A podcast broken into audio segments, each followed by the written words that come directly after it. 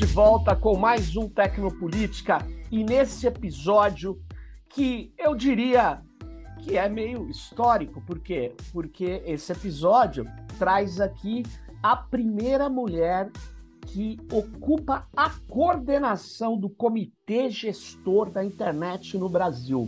Desde que foi fundado no século XX, nenhuma mulher esteve na coordenação dessas atividades fundamentais para a manutenção da internet no Brasil. É, eu estou aqui então com a Renata Miele, jornalista formada pela Casper Libro, já teve no Tecnopolítica, mas depois a gente fala. Doutoranda do programa de Ciência da Comunicação na ECA, na Escola de Comunicação e Artes da Universidade de São Paulo, e ela foi coordenadora da, do Fórum Nacional pela Democratização da Comunicação, FNDC, e agora está na coordenação do Comitê Gestor da Internet no Brasil. Obrigado, Renata, por você estar aqui no Tecnopolítica. E eu vou começar com uma questão é, que é extremamente relevante agora. Por quê? Porque nós estamos vivendo um momento decisivo da internet no Brasil. O debate sobre a necessidade e os termos que a sociedade deve regular as plataformas avança em meio a polêmicas extremamente duras, né? E aí eu te pergunto, Renata, como você pretende conduzir isso no comitê gestor da internet? Obrigada, Sérgio Amadeu. É uma honra estar no Tecnopolítica. Obrigado. É o melhor podcast de tecnologia e internet do Brasil. Eu vivo Opa. compartilhando, indicando Obrigado. os episódios, né? É, como você mesmo disse, já estivemos juntos aqui, já fomos bloqueados pelas é plataformas, é fomos rotulados uhum. como perigosos, né? Exatamente. Porque estávamos exatamente naquela oportunidade debatendo uh, o projeto de lei de número 2630, que trata, né, sobre a regulação das plataformas da internet. É, é um grande desafio para mim estar nesta, nesta posição, neste momento histórico, né, como coordenadora do Comitê Gestor da Internet. O Sérgio já foi, acho que por duas vezes, né, ou três, não sei, uh, conselheiro é também do CGI, conhece bem aquele espaço para quem o, CGI está fazendo, o Serginho está fazendo uma série, inclusive, né? Uh, especial do Tecnopolítica, então acho que quem nos acompanha aqui sabe mais ou menos como é que funciona o CGI, né? O CGI é um espaço multissetorial, né? Com, conta com a participação de conselheiros do governo, do terceiro setor, da, do setor empresarial e do setor acadêmico. E a tomada de decisões no âmbito do CGI é sempre através da busca de um consenso progressivo, né, entre setores que, como uh, vocês podem imaginar, têm visões e pontos Bem... de vista bastante diferentes sobre a sociedade, sobre a economia uh, e, logicamente, sobre como né, devemos nos posicionar com relação à internet. Mas o bonito desse modelo multissetorial é que um, é, com muita paciência, o CGI chegou à tomada de decisões que tiveram um impacto fundamental, Sim. inclusive para a produção de políticas públicas, né? O decálogo da internet, por exemplo, foi uh, um conjunto de princípios que deram, de alguma maneira, uh, balizas para a própria elaboração do Marco Civil da internet, Sim. né? E agora nós estamos num novo momento né? Como disse o Serginho, com debates bastante duros, algumas polêmicas que não são novas, né? É. A polêmica em torno, uma das centrais, eu considero, talvez Sim. centrais por serem por terem impactos de longo prazo muito estratégicos para o uso da internet, é justamente sobre a questão da responsabilidade dos intermediários. Essa polêmica já existia na época do debate Sem do dúvida. Decálogo e na época da aprovação do Marco Civil da Internet, para a gente ver como o tema é complexo, né? O CGI uh, vem realizando seminários, né, mesmo antes da minha participação, uh, sobre regulação de plataformas. O ano passado fez um seminário do qual eu participei de uma das mesas. No dia seguinte, teve uma oficina que foi muito dinâmica e importante. Inclusive, é, na próxima quarta-feira, nós vamos realizar em Brasília um seminário também uh, sobre regulação de plataformas, que vai lançar uma consulta pública elaborada pelo Comitê Gestor da Internet, com base naquele seminário e na oficina do ano passado, para que a uhum. gente possa escutar né, as organizações da sociedade civil que atuam no campo digital, no campo da internet, mas também pesquisadores, pessoas interessadas no tema, sobre quais os melhores caminhos para o Brasil regular as plataformas. É importante registrar, Serginho, que essa consulta ela é muito mais abrangente do Sim. ponto de vista temático do que o que está em discussão especificamente no 2630, né? Porque a gente amplia o escopo da consulta para ouvir a sociedade sobre as plataformas é, de trabalho remoto, né? Como Uber e outras plataformas, né? Modelos de arquitetura regulatória. Então tem uma série de, são cinco eixos e que a gente pretende ouvir a sociedade.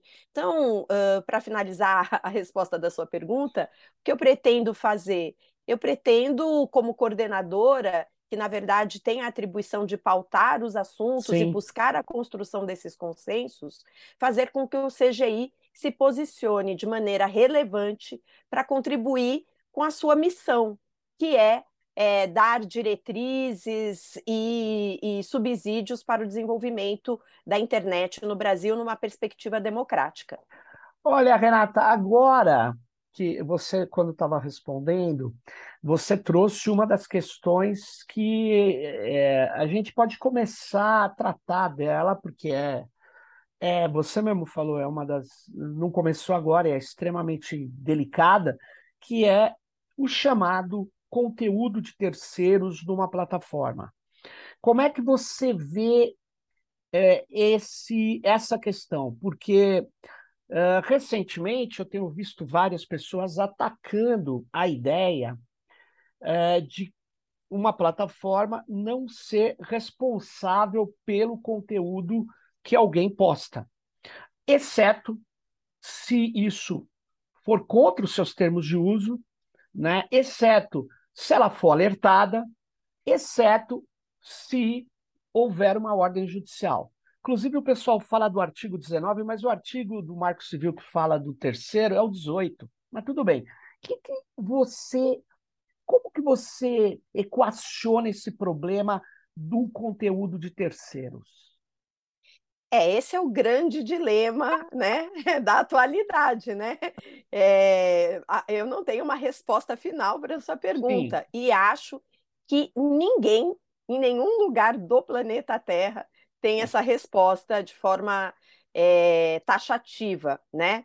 É, como eu vejo, né? Uhum. É, eu vejo assim, uh, lá no, no, início do século XX, ou há 10 anos atrás, né? Quando eu falo início do século XX, porque a seção 230 é mais antiga, né? Do que a, o Marco Civil da Internet, apesar de haver diferenças. Século né, XXI, né? Século XXI. Você Exatamente. Ah, eu falei 20? É. Desculpa. Tá é, é, porque eu sou né, mais velha, então às vezes eu me perco.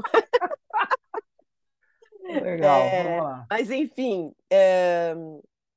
qual que era a grande questão naquele momento? Né? O Marco Civil da Internet, por exemplo, vai completar 10 anos o ano que vem. O Decálogo da Internet completa 15 anos o ano que vem. Sim. Quando esses princípios ou legislação foram elaborados, a internet era uma coisa muito, muito, muito diferente da internet que nós vivemos hoje, né? Então, uhum. Então, acho que naquele momento, a discussão da responsabilidade dos intermediários, ela tinha hum, justificativas é, importantes para o modelo que nós uh, geramos, que é o modelo, né, que as plataformas só se tornam responsáveis por um conteúdo do terceiro quando, mediante ordem judicial, a plataforma não remover aquele conteúdo.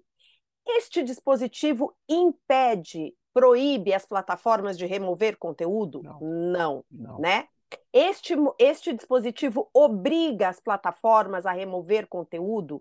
Também não. Também não. Né? Então, é um, um modelo que estabelece uma certa, um certo equilíbrio entre a obrigação de fazer e a obrigação de não fazer, que naquele momento eu considero que foi muito adequado. Hoje, as coisas mudaram muito, né? É, as plataformas não são intermediários meramente neutros, né? Porque nunca essa foram, noção, né? Nunca foram. Nunca foram. Mas naquele momento, quando a gente falava, porque é preciso também que as pessoas compreendam que o Marco Civil da Internet não é uma legislação voltada para plataformas é, de é. conteúdo. Ela é voltada para os intermediários gerais da internet. Sim. Então vamos imaginar assim, o Blogger, que era uma ferramenta que hoje quase algumas pessoas ainda continuam usando, mas era um blog, né? Era uma ferramenta que uh, o Google oferecia para um usuário fazer o seu blog, né? É, fazia sentido que o blogger fosse responsável pelo conteúdo que eu postava no meu blog? Não fazia muito sentido isso. Não. Então, é, é, a topologia era diferente. Hoje, né, as redes sociais mudaram, né? Uh, bagunçaram um pouco esse, esse problema que já era polêmico antes e que agora ficou muito mais polêmico. E nós vamos precisar enfrentar um debate de como equacionar um grau necessário de responsabilidade que essas plataformas precisam ter para garantir que o debate público, que a esfera pública de debates seja mais saudável e promova discussões que impulsionem o processo de busca de consensos na democracia, é, equilibrando essa responsabilidade com a liberdade de expressão do usuário. E aí a gente tem situações que são muito delicadas, né? Então, uma das grandes, um dos grandes desafios atuais é, por exemplo, o debate em torno da desinformação. Sim. Bom, o que é desinformação do ponto de vista legal? Mentira é ilegal? Não. É... Depende. Depende. E a quem cabe definir quando uma mentira é ilegal ou não, ou quando um conteúdo é desinformativo ou não? É a empresa privada que faz uma moderação de conteúdo com base automatizada, com base em parâmetros algorítmicos que nós não conhecemos como funcionam. E como que ela, se tiver a responsabilidade, o que significa isso? Se ela sofrer alguma sanção por manter um conteúdo desinformativo, né? Então, o que, que essa plataforma vai fazer? Ela vai acabar removendo o que eu estou chamando de numa baseada algorítmica, né? um conjunto de conteúdos legítimos para evitar que ela seja uh, penalizada. É. Penalizada. Então, assim, aí tem um debate complexo que precisa ser feito. De outro lado, existem outros tipos de conteúdo, conteúdos flagrantemente ilegais. Então, uh, uma live convocando pessoas a uh, uh, irem se fazer um golpe de Estado. Claro. Né? Isso é ilegal. A plataforma não pode manter um conteúdo desse no ar, um conteúdo que questiona a rigidez do nosso processo eleitoral né? Então, assim, sem. Então, isso é ilegal. A plataforma tem que ser responsável por esse conteúdo. Olha, Renata, deixa eu. Desculpa te interromper, mas você está me Imagina. dando uma ideia aqui, que é o seguinte. É, vou pegar um exemplo, porque esse exemplo do ataque à democracia que os fascistas estão fazendo, a gente, as pessoas viram até a cena grotesca, absurda do 8 de janeiro. É, mas vamos pegar um exemplo agora. Hum. Existe um ato terrorista, e aí eu, eu, eu não gosto de usar essa expressão. Todo mundo é, que conhece eu. sabe. Não, mas eu vou, talvez você concorde comigo. Existe um conjunto de ações terroristas na rede que eh, diz respeito à violência nas escolas. Então, eles divulgam assim: vai haver ataques às escolas. Então, Sim. saem multiplicando essa ideia com dois objetivos. Primeiro, para criar o terror.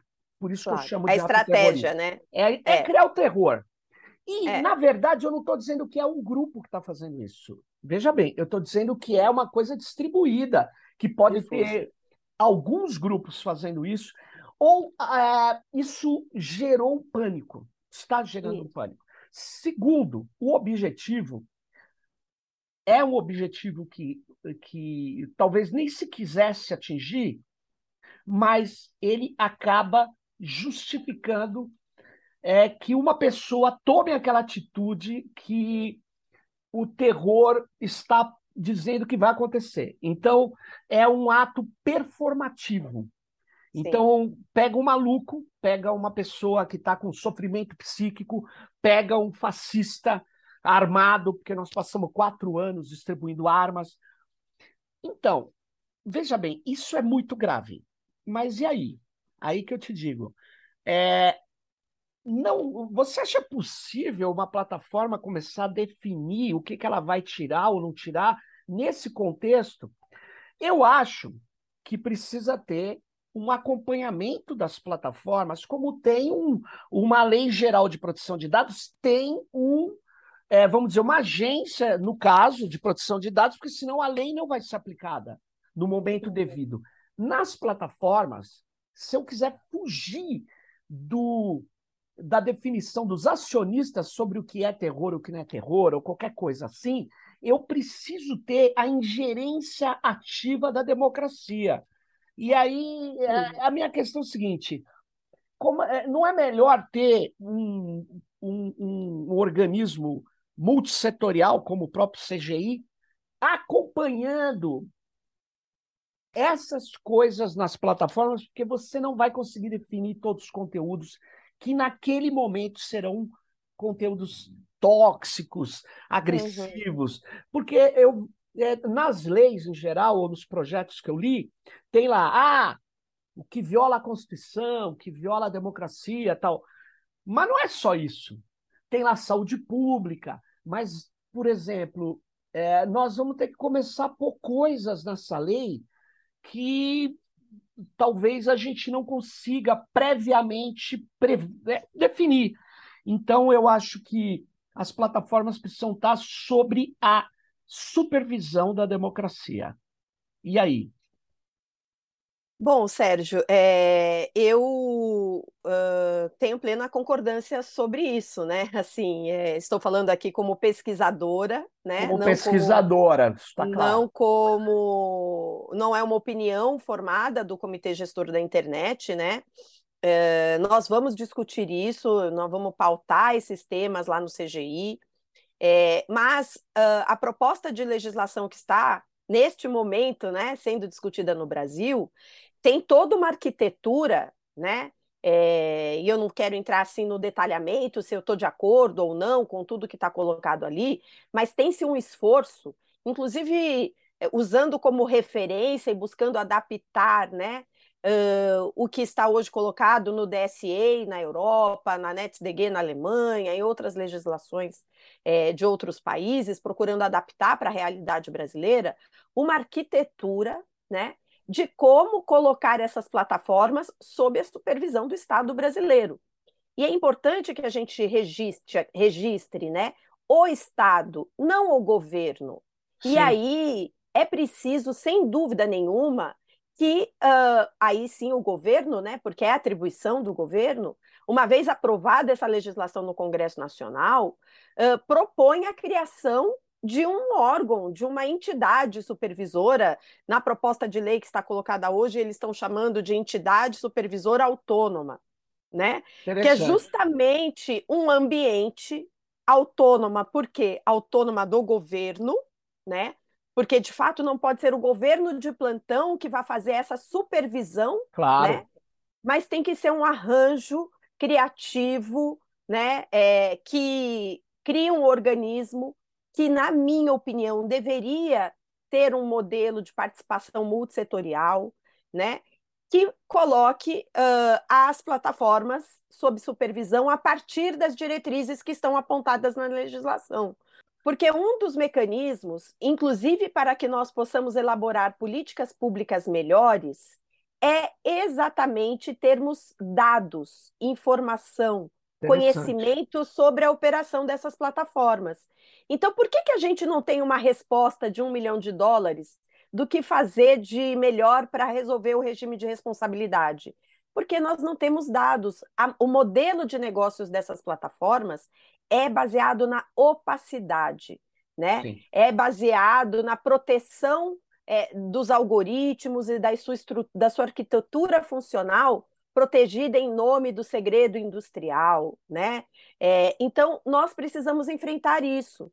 E um dos elementos centrais, estruturantes, na minha opinião, do que está colocado nessa proposta é uma, um conjunto de informações, uma obrigação de que as plataformas prestem informações granularizadas, com dados sobre um conjunto de procedimentos e estruturas das suas plataformas.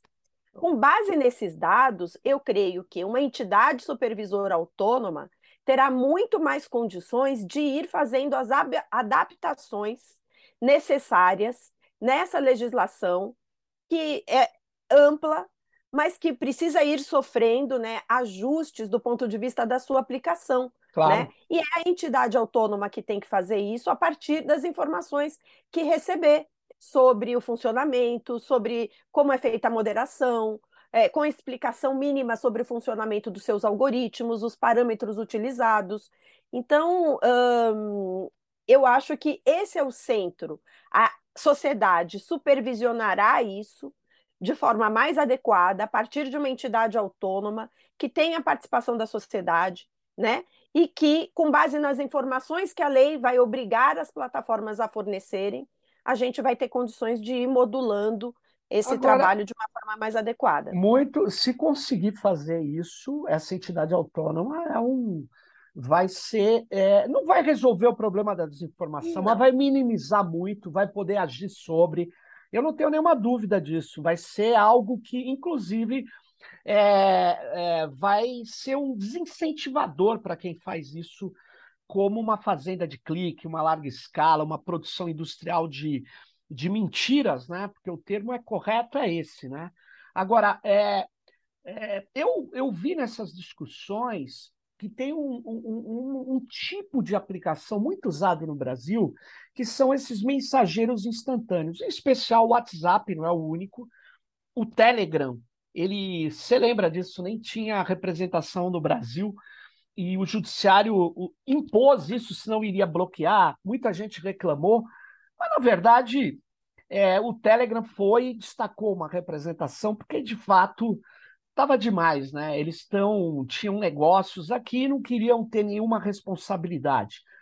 É, mas nesse debate dos mensageiros instantâneos, é, eu estou vendo uma discussão sobre é, que eles não possam ter, na verdade, grupos muito grandes ou listas de transmissão. Que é, você é óbvio, né? Você está conduzindo um processo CGI, a, a sua opinião ela vai ter um peso muito grande.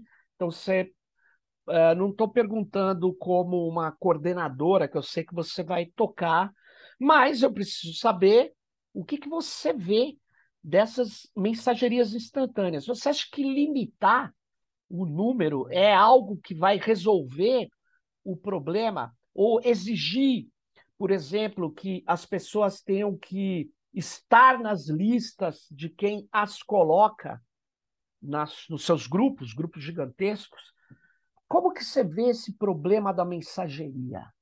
Então, Sérgio, esse é outro nó Aí, é incrível, né? e que também ninguém tem resposta para isso, né? É um problema aí importante, porque a gente precisa compreender também que novas aplicações vão surgindo. Sim. E essas novas aplicações vão tornando ainda mais complexo o, o circuito da desinformação, né? Então, até bom pouco, até bem pouco tempo atrás, a gente olhava, vamos dizer, 2016, né? para usar um ano assim, 2017, Sim. a desinformação, o problema da desinformação estava majoritariamente, não é que exclusivamente, mas de forma mais preponderante aonde? Era no Facebook, né?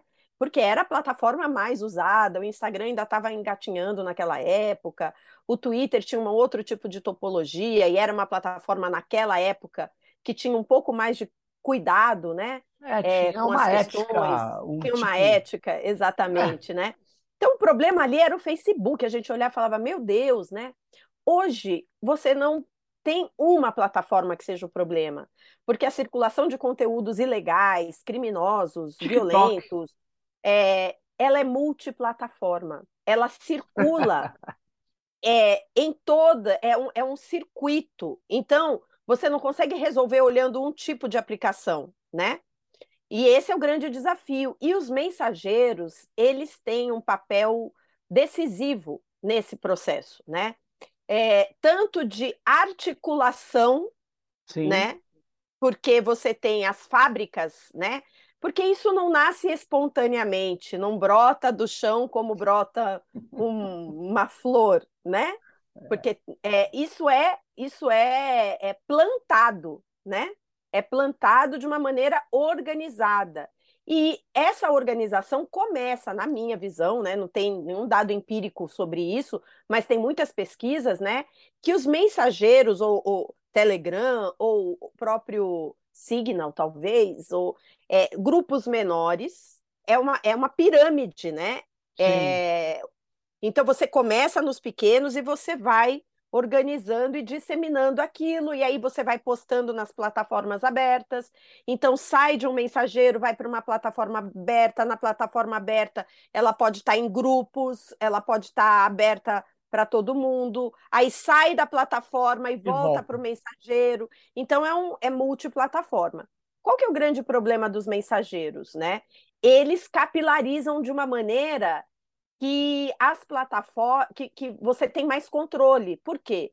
Porque nas plataformas abertas você tem algoritmos que distribuem o conteúdo e você perde o, o controle. Você não sabe exatamente quem recebeu aquela mensagem o, o, o, receptor final. É quase um meio de. É quase como se fosse uma emissora de televisão, né? Você hum. bota na TV, mas você não sabe quem está assistindo, né? Ah, a plataforma no... sabe.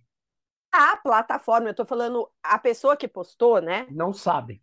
Mas nos mensageiros, a partir dos milhares e centenas de milhares de grupo, você sabe quem recebeu.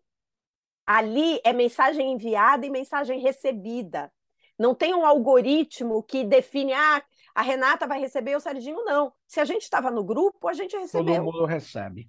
Então, é uma capilarização que penetra, né? E você começa a receber de grupos aonde você tem uh, laços é, afetivos, uh, religiosos, ideológicos. Familiares. É, familiares e você é, pertence àquele grupo e você não questiona, via de regra, os conteúdos que chegam nesses grupos, porque são grupos que geralmente você tem uma confiança, uma credibilidade ali, né, embutida, né? Então, assim, é, esse é o problema dos mensageiros. O que fazer com isso? Aí é que é o problema. Eu, Renata Miele, pesquisadora, de novo, eu acho que nós temos uma discussão aí que diz respeito à natureza do serviço.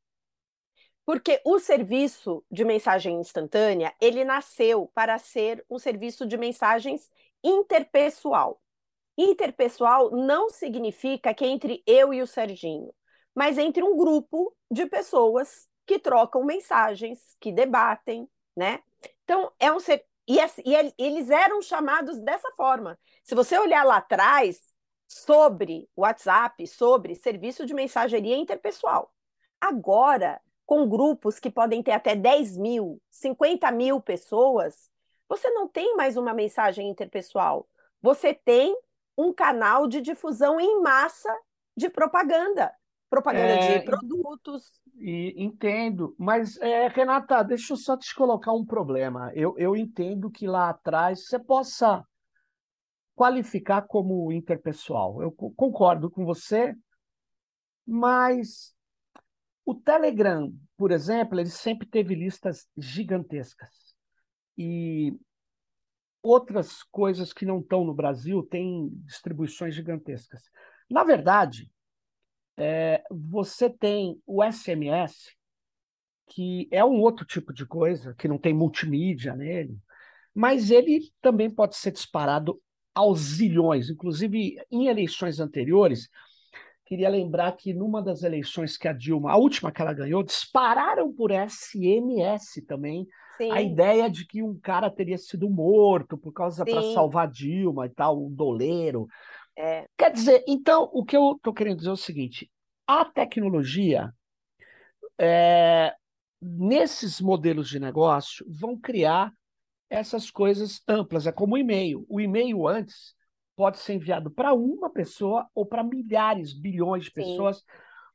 E aí teve a campanha contra o spam, por quê? Porque o spam é um certo tipo de é, ataque à sua, é, ao seu interesse, privacidade, etc.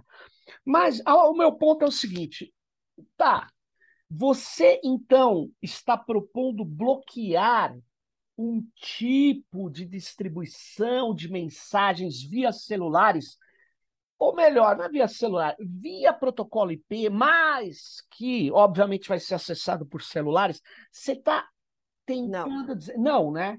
Então. Não, vou chegar não. lá. Ah, não, Deus me livre. Não, Deus me livre. O eu problema... até, é, eu até, Renata, já tinha. Eu fiz um texto, mostrei. O WhatsApp Business é onde, inclusive, sai boa parte da desinformação, Sim. de fora do Brasil, inclusive. É, tem, é, dependendo de como você se organiza, você pode mandar, olha, vou te dizer, mais de, bem mais de milhares de 200, 300 mil mensagens. Eu acho, eu não passa nenhum momento querer impedir, bloquear esse tipo de uh, tecnologia, impedir Sim. a existência desse serviço, que facilita a vida das pessoas, né? Eu usando aqui a linguagem do Vale do Silício, né? Tá aderindo é, ao Vale do Silício, não. É, é. Não, uh, mas uh, qual que é o problema? Quando você manda. E aí, eu sou jornalista, né, gente? Mas, enfim. Uh, mas aí você me corrige, Serginho. Quando você manda um e-mail, né? Que você pode mandar para uma lista de milhões, né? De e-mails, quantos você quiser. Quando o e-mail chega, você tem como identificar a origem daquele e-mail, quem te Sim. mandou aquele e-mail, né? Sim. O conteúdo da mensagem é, é, também pode ser acessado de alguma maneira, né? Qual que é o grande problema? Quando você tem uma lista, um grupo de WhatsApp, é, agora as comunidades, por exemplo, que você pode ter Sim. até, sei lá quantas mil pessoas é, e nem todas falam, né? Olha aí, nas comunidades, dependendo de como for, eu não posso postar nada, eu só recebo. É né? uma lista de transmissão, na verdade. É, é sou um receptor passivo, é. né? É, e é um grupo protegido por criptografia. Por criptografia, e eu não sei a origem. Não sei a origem da mensagem. Então, qual que é o grande problema? E eu, assim, é, veja, eu estou levantando uma discussão sobre a qual eu não tenho 100% de opinião formada a respeito. Mas me incomoda o fato da gente nem levantar esse debate. É, a partir de um determinado momento, e aí o problema não é só numérico, a gente precisa discutir, a, a, a, por isso que eu falei lá atrás, a natureza do serviço. Se eu estou usando uma plataforma de mensagem para disseminar mensagens em massa, e ela Sim. pode ser legítima não estou questionando. Sim. Ela pode ser uma mensagem legítima, a propaganda de um produto, a propaganda do Tecnopolítica, Sim. ótimo. Mas ela também pode ser de venda de armas, de tráfico de crianças, pode. né? Por que não? Né? Ou de criminosa. Quando você tem um determinado grau de uh, funcionamento, de, de, de, de prestação do serviço desse tipo de plataforma, que tem a funcionalidade de fazer uma comunicação em massa, essa comunicação em massa deveria, por isso que eu estou fazendo, eu tô, acho que a sociedade tem que discutir. So, essa comunicação em massa deveria ser protegida por criptografia. Eu tenho, deveria ser, ter o seu usuário, né? Sim. Aí tem todo um debate da identificação do usuário inicial, né? Da origem. Eu sei que é dificílimo identificar a origem né? Porque você tem várias formas de burlar isso, claro. né? Porque a pessoa baixa no seu dispositivo, eh, publica de novo. Então, eu não quero entrar nessa polêmica. Mas a questão é o seguinte: é completamente opaco esse ambiente, né? Então, Mas... assim, como a gente faz para enfrentar? Entendi. Porque nas plataformas abertas, a gente tem a responsabilidade do intermediário. Nas plataformas fechadas, né? É, você, não, você não consegue responsabilizar o intermediário. Como é que eu vou responsabilizar o WhatsApp? Você, ou o Telegram. Hum, e, você eu... não e você não consegue responsabilizar ou Sim. identificar a cadeia, não é o, o, a origem, mas a cadeia que organizou e plantou aquele tipo de conteúdo. Como resolver isso? Eu não sei. Eu acho que a gente precisa Renata. abrir a caixinha de debate, entendeu, Sérgio? Não, eu, eu não tenho nenhum preconceito em debater criptografia. Eu sou defensor de criptografia. Eu também sou defensor. Mas, Renata, eu queria dizer o seguinte: se eu tenho um grupo de duas mil pessoas e que eu tenho uma criptografia do meu celular até o WhatsApp distribuir para o grupo, eu acho meio trouxa, porque um grupo de duas mil pessoas é, não tem o menor sentido é, você dizer que ele tem uma proteção opaca. Não tem. É muita gente. Não tem essa condição. Então, eu acho que você pode, inclusive, dizer: olha, é o disparo de mensagens para grupos, comunidades, como você está dizendo, não pode ter proteção é, de, como que você diria, de qualquer tipo de opacidade. Você pode criar uma regra e eles têm como cumprir. Porque Exato. o WhatsApp ele tem como cumprir. Eles organizam, inclusive, robôs dentro do WhatsApp legais, não é? Porque tem essa palavra agora, robô, robô não pode utilizar. Robô pode utilizar. Claro. As empresas usam para responder você e tal. Então tem que tomar muito cuidado com, claro. com porque Sim. tem caras malucos, né? Que, que quer fazer é, determinadas restrições que não fazem sentido. Agora, sim. tem algumas que fazem. Sim. Então, sim, você discutir é, que uma lista de transmissão. É, porque lista de transmissão não tem criptografia. É ridículo ter, porque eu ponho um Mas número, tem. o cara adere e eu mando uma mensagem para todo mundo. Se eu tiver na lista de transmissão, tanto é que a gente estava em lista né, de transmissões no Telegram, várias coisas. Não, não faz muito sentido ter, porque é muita Mas gente. Tem. Então, é esse Mas, que é o debate. Outra coisa, tem que discutir, tem que abrir o funcionamento do WhatsApp. Porque eu dizia, olha, existe disparo massivo do WhatsApp Business. Eu fui num debate com o cara, o cara dizia que não, eu dizia que tem. E aí depois eles falam, não tem. Aí é preciso abrir, porque tem funcionamento algorítmico, sim tem claro. escolhas de cor. Nós precisamos decompor isso. E aí, com uma discussão que não prejudique a empresa que está fazendo isso, mas que ela tenha, na verdade, é, uma noção de que tem coisas que nós não vamos poder manter na opacidade. Agora, a mensagem encriptada minha para uma pessoa claro. menor, aí. Claro, aí mas é exatamente. Inviável, né? Claro, mas é exatamente isso que eu estou colocando. A questão, Sérgio, assim, é que tem é, grupos, né, é, importantíssimos, porque o debate no contexto de uma sociedade vigilantista, né, que, que, que, que capta os nossos dados a todo momento, né, Sim. o debate da privacidade, ele precisa ter relevância, né? Ocorre que quando a gente levanta qualquer tipo de modulação sobre a discussão, por exemplo, e eu sou super defensora da criptografia, e eu não acho que a criptografia deveria ser só entre a minha mensagem e a sua, Sim. né? Agora, é por isso que eu digo, é a natureza do tipo de serviço, né?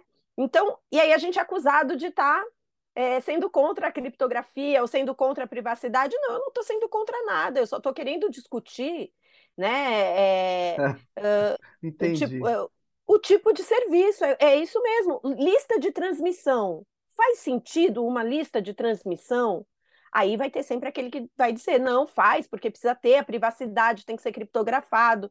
Bom, uh, tá bom, então vamos reafirmar isso, mas vamos debater à luz também do interesse público, né, dos impactos que isso está produzindo. Eu acho que essa é a melhor é maneira. Eu entendo, é, você tem razão, tem que discutir, com, tem que abrir como funcionam, inclusive isso, todos isso. os produtos dessas plataformas, e tem que discutir. Agora, eu vou insistir: criptografia para milhares de. É assim, eu mando um e-mail encriptado para 10 mil pessoas. Cara, não faz é sentido, isso. não faz sentido. É Mas não é e-mail, nós estamos falando de uma coisa um pouco mais complicada. Complexa, é, claro. É, mas, é, bom, tudo bem. Eu, eu, queria só trazer uma questão. e veja, e só deixa eu falar uma ah. coisinha antes, Sérgio, que tem outra questão, né? É, porque a tecnologia, é, ela não é neutra, né? Nunca. A gente já sabe disso, né? Nunca. né? É o uso que a gente faz dela também, né? Também e não, não é só neutro. isso. Uhum. Também não é neutro. Então você pensa uma coisa que eu até tenho um artigo que eu escrevi há alguns anos sobre isso. Os grupos públicos, olha a contradição. Grupos públicos do WhatsApp. Sim. Então, são pessoas que você nunca viu na sua vida, tem um, tem um endereço lá na internet que você clica, e às vezes alguns têm até fila para você entrar nesse grupo público. Grupo público para vender armas. Os CACs, que a gente tanto está discutindo hoje, foram criados e foram uh, embriões dessa, desse discurso de ódio que a gente está vendo e dessa violência em grupos de CACs, que eram grupos públicos de pessoas que gostavam de armas, e tudo isso era protegido por criptografia. Era um grupo público que eu tinha um link e acessava. Não, mas, então, mas você entrava e não tinha proteção nenhuma. Você, por exemplo, eu monitorei esses grupos de ódio e que eu entrava nesses grupos. Então, o que eu estou querendo dizer é que eu acho, Renata, que o, o, problema da criptografia não é um problema nesses grupos. O problema, é, é, o problema da criptografia é, não. não é um problema relevante na discussão do WhatsApp. Mas tudo bem, isso é uma opinião minha. Nas Sim. oportunidades de um debate mais tranquilo, nunca vai ser tranquilo, mas com mais tempo, Sim. eu vou poder mostrar que eu acho que não é. O, o, foco é a gente tem que defender a criptografia. Claro, eu defendo e também. Que, e tem que separar, na verdade, esses grupos onde você se alinha. É, é, é, existem grupos, é, por exemplo, no Telegram, que tem mais de um milhão de caras. Mas, sério, o próprio grupo do Bolsonaro oficial tinha mais de um milhão. Ali você fala, bom, tem uma criptografia, não tem. Não precisa, não tem, né? Não, precisa, não tem nem sentido, tem exatamente. Sentido. Então, claro. eu tiraria essa discussão e eu. Uh, uh, porque ela, ela, ela. Aí ela fica. A minha opinião, poluindo o debate que é você é colocou. Você tem o razão. O debate que você colocou é importante. Dizer assim, vem cá. Que eu perguntei de uma maneira mais dura. Eu falei, nós vamos proibir listas de transmissão? Não. Não. Mas não. então, que regras elas têm que ter é para garantir a democracia, para é garantir isso. que não tenha. Vamos proibir grupos públicos? Não. não. Mas então. que regras esses grupos terão? Né? Isso. Então, assim, sim. eu acho que é nesse parâmetro. É, Talvez Eu é porque o debate acaba sendo focado na criptografia de uma maneira equivocada, Não, né? É, Não é esse o que- problema. É, tem gente que quer pôr É. o debate no lugar errado. Eu acho que não Tá certo. o menor sentido. Tá bem. Mas- Quais as regras que, esses gru... que esse tipo de serviço vai ter? Porque é um serviço diferente. Não bem. é. Né? Eu acho que é as isso. regras. Eu acho que aí você Isso. consegue atrair uma discussão que consegue ter. Nem todo mundo vai concordar. Eu não Claro. concordo com todo o marco civil. O Demiguete falava isso. Ninguém concorda com tudo lá, mas É isso. um acordo. Um É acordo. toda a legislação e toda a É. regra é produto de uma síntese, né? De um É. perde-perde. Então faz parte. Mas eu concordo com você e faço aqui a minha, a Não. minha, digamos, não autocrítica, mas a minha modulação. O problema não é a criptografia de forma nenhuma. É, Sim. acho que posto nesses termos, você coloca de uma maneira melhor. Quais regras que determinados tipos de serviços oferecidos pelos, pelas mensagerias precisam obedecer para que nós possamos preservar a democracia? E eu Agora- acho que é Renato, eu tenho duas últimas questões aqui para você, mas eu não. é, é para esclarecer mesmo. Nós temos uma, uma reivindicação muito forte de alguns grupos que dizem que os conteúdos jornalísticos eles estão, sendo, na verdade, utilizados é, numa maneira a remunerar só as plataformas, deixando com uma remuneração ou sem remuneração as, aqueles produtores de conteúdo. Nessas audiências, você, é, quando diz que vai discutir plataformas, inclusive a plataforma de trabalho, que não é só plataforma de comunicação, você vai enfrentar esse problema também, que é um problema de comunicação, esse problema da remuneração de conteúdos? Eu não vou enfrentar problema nenhum. Mas veja, o, o CGI, é, inclusive antes de eu ser indicada, né, nomeada para ser coordenadora do CGI, eu estava integrando uma Câmara do CGI, que é a Câmara de Conteúdos e Direitos Autorais, né? É, que hoje é coordenada é, pelo Rafael Evangelista, né? Ele coordena essa Câmara, é um conselheiro representante do setor acadêmico, e que no último período o foco de debate desta Câmara foi justamente procurar é, compreender, estudar e discutir, né? Os vários modelos que estão sendo né, aplicados ou né, debatidos no mundo para a remuneração de conteúdos uh, jornalísticos pelas grandes big techs, né? É, esse, essa Câmara já produziu né, um, um, documento final que nós pretendemos apresentar para o debate da sociedade, porque esse é outro tema sensível, né? É, o fato é que essas grandes big techs, elas são, dentre muitas coisas que elas são, elas são predadoras econômicas, Sim. né?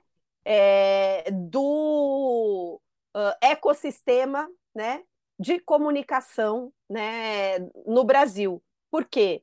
Porque a, os recursos disponíveis para financiar a produção né, de jornalismo, de conteúdo de qualidade, que era uh, fortemente é, ancorada em anúncios publicitários, né? Sim esse, esse conteúdo ele migrou né, para as grandes big techs, né? Então, uh, nós temos um problema econômico a enfrentar, né? E essas empresas, elas não pagam imposto, gente. Elas não, não elas não deixam um real do lucro, né? Que elas uh, garimpam, né? Operando no Brasil, isso tudo vai lá para os Estados Unidos, enriquecer o Império Norte-Americano, né? Digamos assim. Então, assim, nós precisamos enfrentar essa discussão e desenvolver um modelo para. É, primeira questão que eu acho que é, uh, digamos assim, consenso, talvez, né? Temos Sim. que taxar essas empresas. Essas empresas precisam é, uh, uh, direcionar uma parte dos seus lucros para financiar né, a produção de jornalismo, inclusive porque isso é fundamental para enfrentamento da desinformação e todo esse conteúdo de ódio. Então, essa é a primeira coisa. Qual que é a polêmica? É qual modelo será adotado para fazer é, com que esses recursos sejam distribuídos de forma democrática para é, contemplar os diversos arranjos comunicacionais que nós temos no Brasil. Eu tenho uh, evoluído minha opinião a respeito disso, escrevi um artigo inclusive bastante crítico ao modelo que estava no PL 2630 antes. É, uh, e eu, uh, uh, como estou desenvolvendo minha opinião? Como minha opinião está evoluindo? Eu acho que é, no Brasil nós não vamos ter um único modelo de distribuição que vai contemplar os diferentes arranjos. O Brasil é um país diferente da Austrália, diferente do Canadá. Sim. Aliás, no Brasil, nós não temos uma legislação ou, um, ou nada que diga, por exemplo, o que é jornalismo no Brasil. O jornalismo no Brasil é apenas uma grande empresa que tem um CNPJ, entendeu? Não é Sim. é mais. Né? Nós, é, houve um, um, uma modificação grande. Né? Então, eu acho que a gente vai ter que pensar no Brasil dois modelos diferentes a priori. Um modelo que pode ter alguma inspiração no modelo de negociação que é feito, por exemplo, na Austrália, mas que deveria ser uh, diferente, porque na Austrália a negociação privada, né, entre privados, a lei obriga a existência da negociação entre privados, é, que seriam as empresas de comunicação e as plataformas, que chegam no valor de remuneração. Esse valor, eu estou simplificando, né? Sim. Esse valor de remuneração é uh, privado, é, não é transparente, não é público. Então a gente não sabe, a sociedade Sim. australiana, por exemplo, não sabe qual foi o acordo firmado entre lá a empresa do, jornalística e o Facebook, por exemplo. Isso eu acho que não deveria acontecer no Brasil. Eu acho que uh, o valor negociado deveria ser de conhecimento da sociedade. Essa é a primeira questão. Mas acho que vai, a gente pode desenvolver um modelo de negociação, né? É, aliás, até porque nós não podemos nem impedir a negociação entre privados. Mas, Renata, claro. Deixa eu te perguntar. É, quando você fala jornalismo, você vai ter, para fazer esse modelo, mesmo que seja um sócio, vai ter que definir o que é, na verdade, um. É, esse é o problema que eu falei, né? Nós produtor de jornalismo, vamos Nós não assim. definimos no Brasil o que é jornalismo, isso é um grande problema. Por isso que eu estou falando que um modelo é esse entre privados, né? Sim. É, esse é um modelo.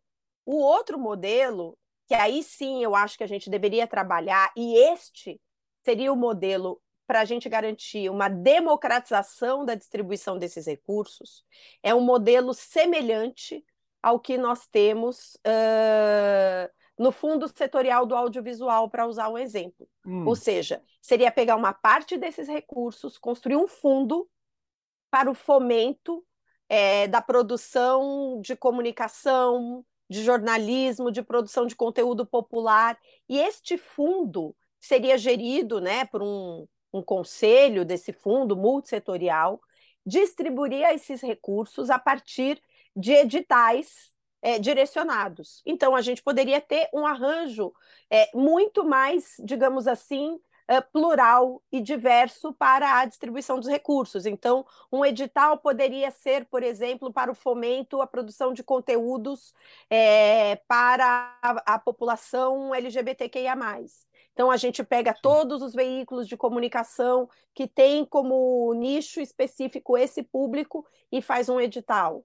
É, a mídia índia, por exemplo, que está aí, né?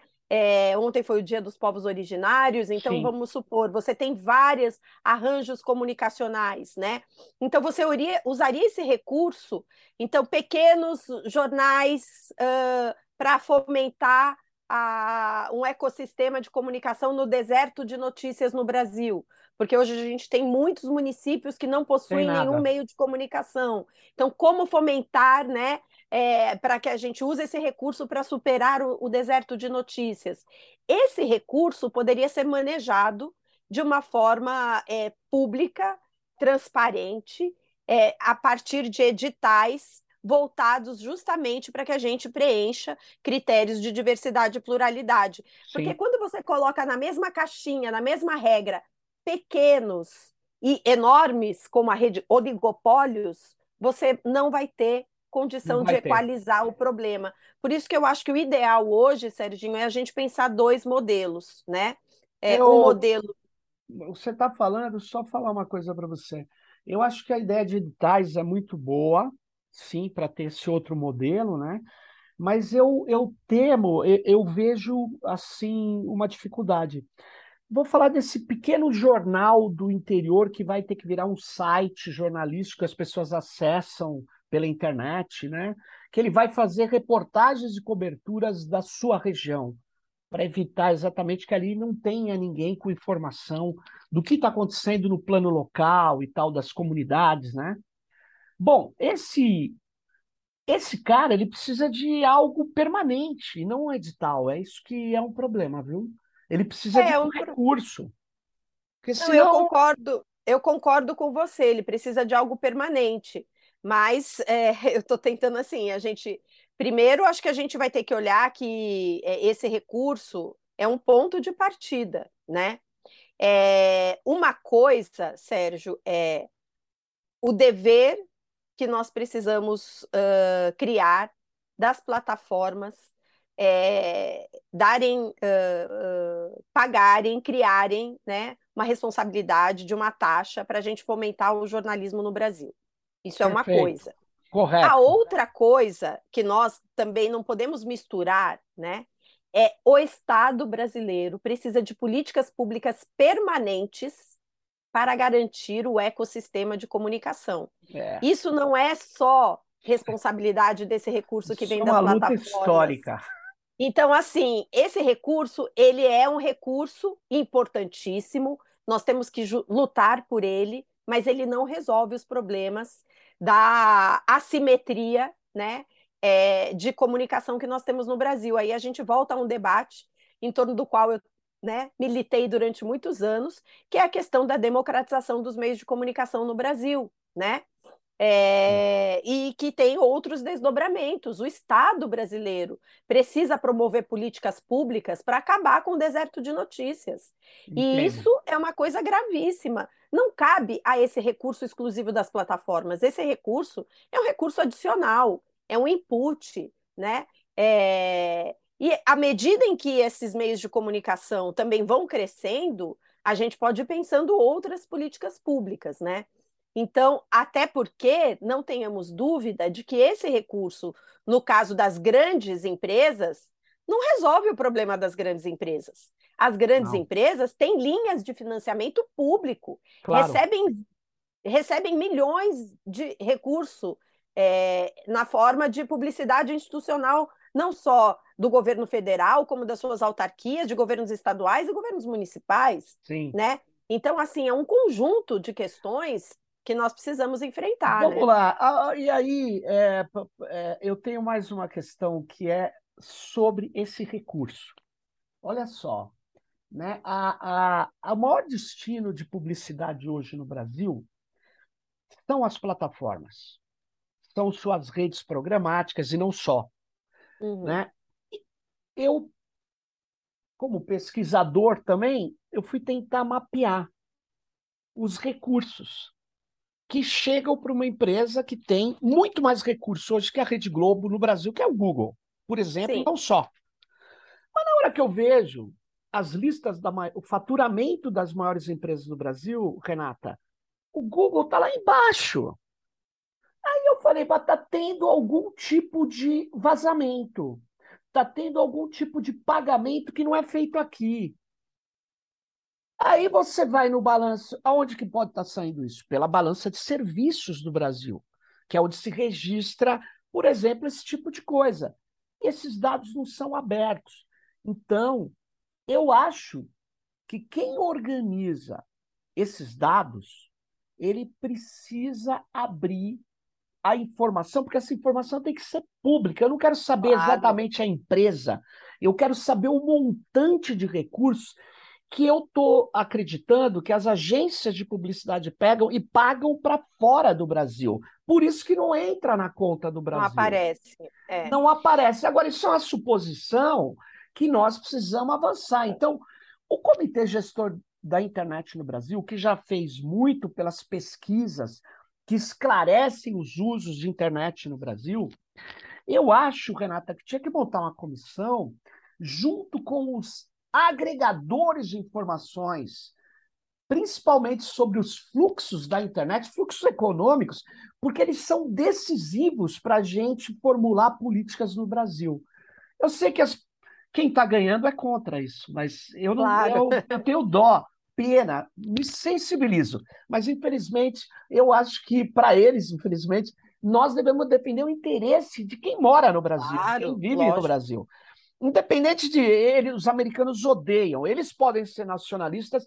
Aí ele, nacionalismo, quando eles dizem nos documentos dos americanos, é, um, é quase que um xingamento aos outros, porque são uhum. atrasados, tal. Agora eles não, porque Sim. eles são o destino, tem o destino manifesto. Como nós não acreditamos nisso, apesar de Deus ser brasileiro, nós precisamos de informações. Então, tá aí, Renata, tá aí uma, uma, uma dica ou um pedido para que se organize isso, esse, esse, essas informações dos fluxos de recursos E aí eu termino dizendo uma coisa que não tem na regulação. Eu queria entender por que, que não tem nada sobre o fluxo de dados. Você acha que todos os dados que as plataformas operam aqui precisam ser, podem ou deveriam ser tirados do Brasil? Então, Sérgio, é que são duas questões, né? A, prime duas. a primeira é a primeira sobre essa questão dos recursos, né? E que tem muita relação com o debate é, que o, o, o 2630 e o atual estágio de discussão, né, de regulação de plataformas de uma maneira mais ampla, não, não entrou que é o Sim. problema exatamente da publicidade, da regulação do mercado publicitário no interior dessas plataformas, né? É, nós temos aí o um modelo AdSense, por exemplo, né? Tem uma série de coisas que é, impactam exatamente nesse fluxo, como é que é feita a contratação, o que, o, o que nós temos no, no 2630 é, única e exclusivamente ali é dizer que, primeiro, precisa ter transparência quando um conteúdo é impulsionado. Ok. Sim né? Isso é importantíssimo. Muito mas importante. Tem, mas tem pouco a ver com o fluxo dos recursos, né? Tem a questão lá colocada sobre as regras de contratação de publicidade que precisariam né, é, observar a legislação nacional, então isso, né? Mas é ponto. Nós vamos ter que enfrentar uma outra discussão, numa outra legislação, né? Sobre esse problema da regulação do mercado publicitário no interior das plataformas. Estou super convencida disso e acho que isso é muito importante e tem uma dimensão econômica, né?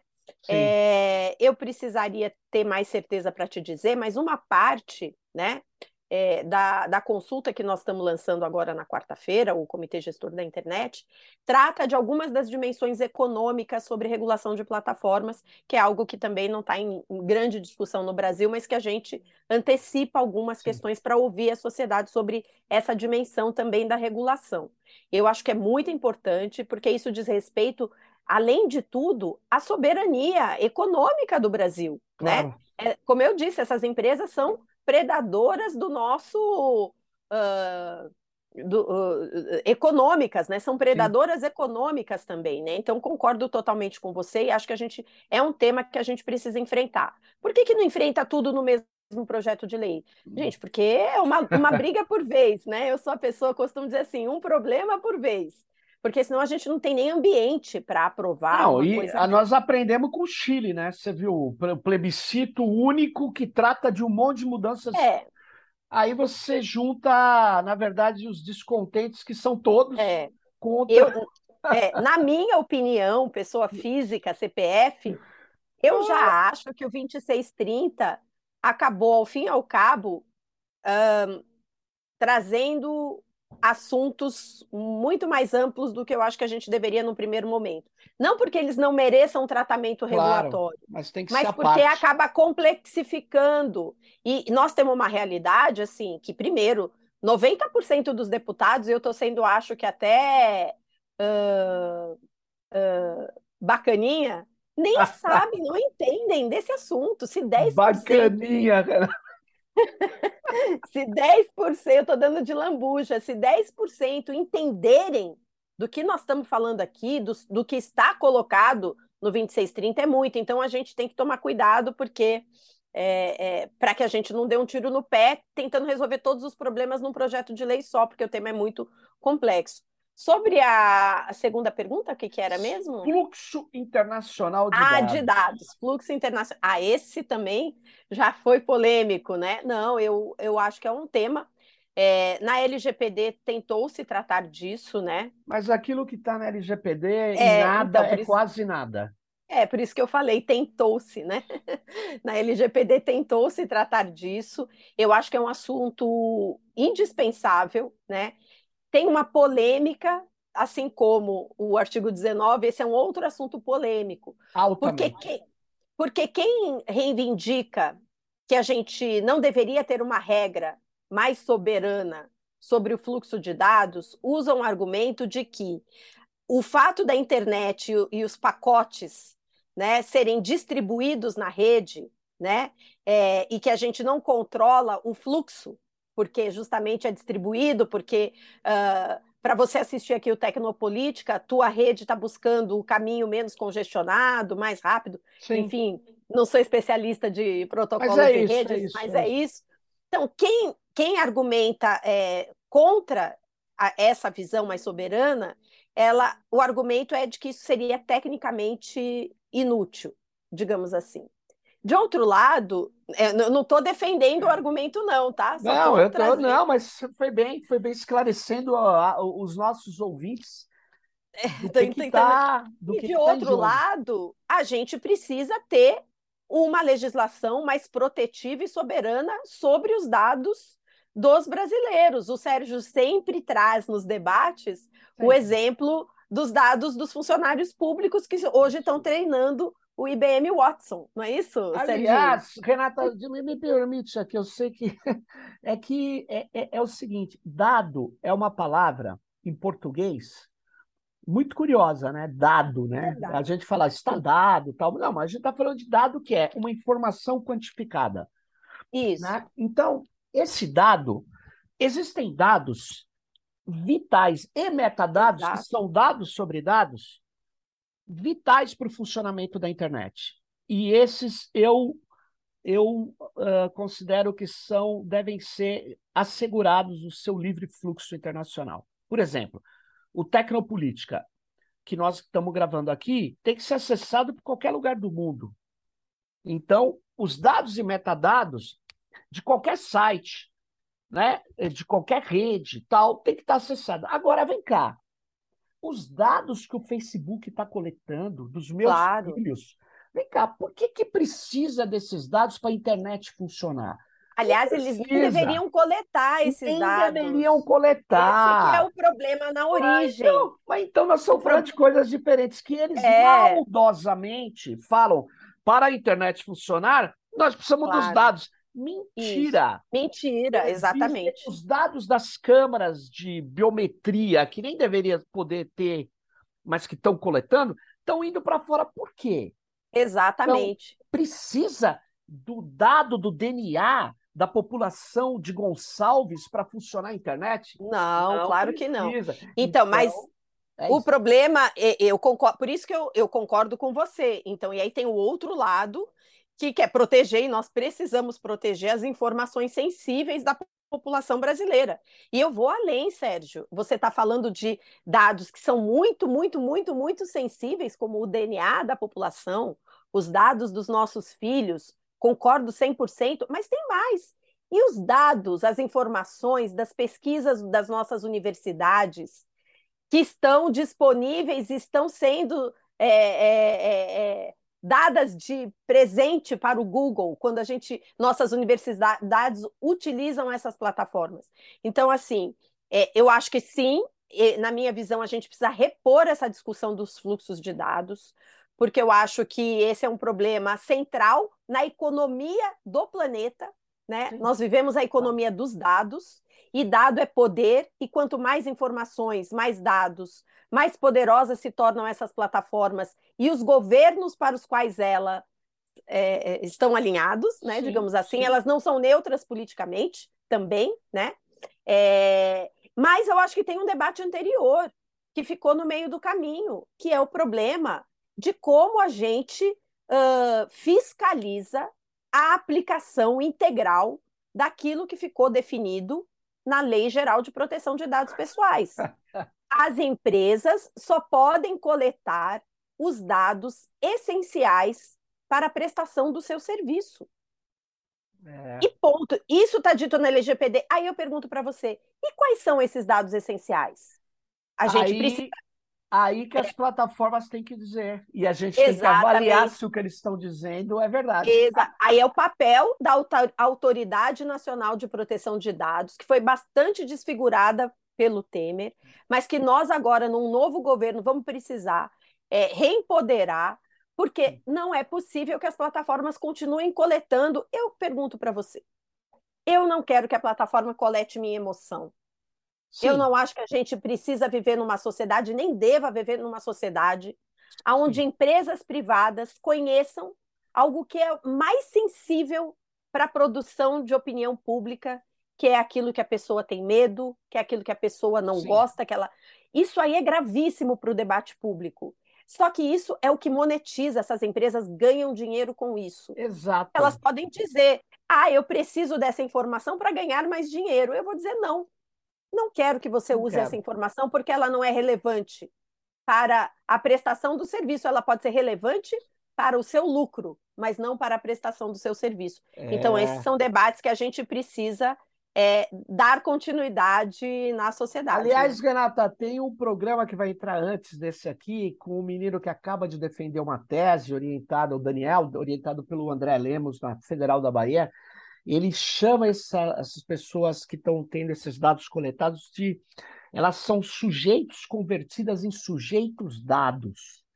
E é muito interessante porque ele mostra como que isso vai corroendo e que vai avançando para uma extração. E ele segue uma, uma lógica também. Ele não desenvolveu muito, mas é, no caso, eu trabalho mais com isso, com patentes que essas empresas têm que mostram. Não necessariamente a patente está em uso, mas elas estão extraindo dados exatamente como você está falando, convertendo sinais biométricos em emoções, em tentativas de decifrar o que você está sentindo. Isso é uma intrusão é tão absurda que a gente, de fato, vai ter que avançar. Eu quero agradecer muito aqui. É o tema da minha tese de doutorado. Ah! O papel das emoções e o uso algoritmo Olha. das emoções para modular o debate público e então, atacar Renata, a democracia. Você precisa dar uma navegada nas patentes, que você vai ter muito, muito material é, a patente é um texto genérico Sim. jurídico, mas ela te traz o milagre, o que eles querem fazer. Isso é muito importante. Pô, legal, legal. Parabéns aí pela nova função na coordenação da internet, do Comitê Gestor da Internet do Brasil, que é um dos, vou chamar assim, umas estruturas de internet mais é, qualificadas e, e, mais respeitadas no planeta, né? Então, boa sorte, parabéns, obrigado pela sua participação aqui e tem uma palavra final. Diga aí, Renata. Não, eu que agradeço estar aqui no Tecnopolítica mais uma vez e conto com o seu apoio, Serginho, com a sua Opa. participação e com todos os ouvintes aqui, telespectadores, né, pessoal que acompanha a Tecnopolítica, participe do CGI. A minha, Boa. A, a, meu desejo como coordenadora, Serginho, é aprofundar aquilo que a gente Muito começou bom. quando criou o FIB, que é fazer com que as pessoas participem do debate sobre os rumos da internet no Brasil. Quando a sociedade estiver mais empoderada, a gente vai ter uma internet mais democrática no nosso país. Muito bem, muito bem, Renata. Valeu, muito obrigado. E todas e todos que estão aqui, ajude a divulgar, repliquem, avancem, dê cliques, se inscreva no canal e fique ligado no próximo Tecnopolítica. Vai!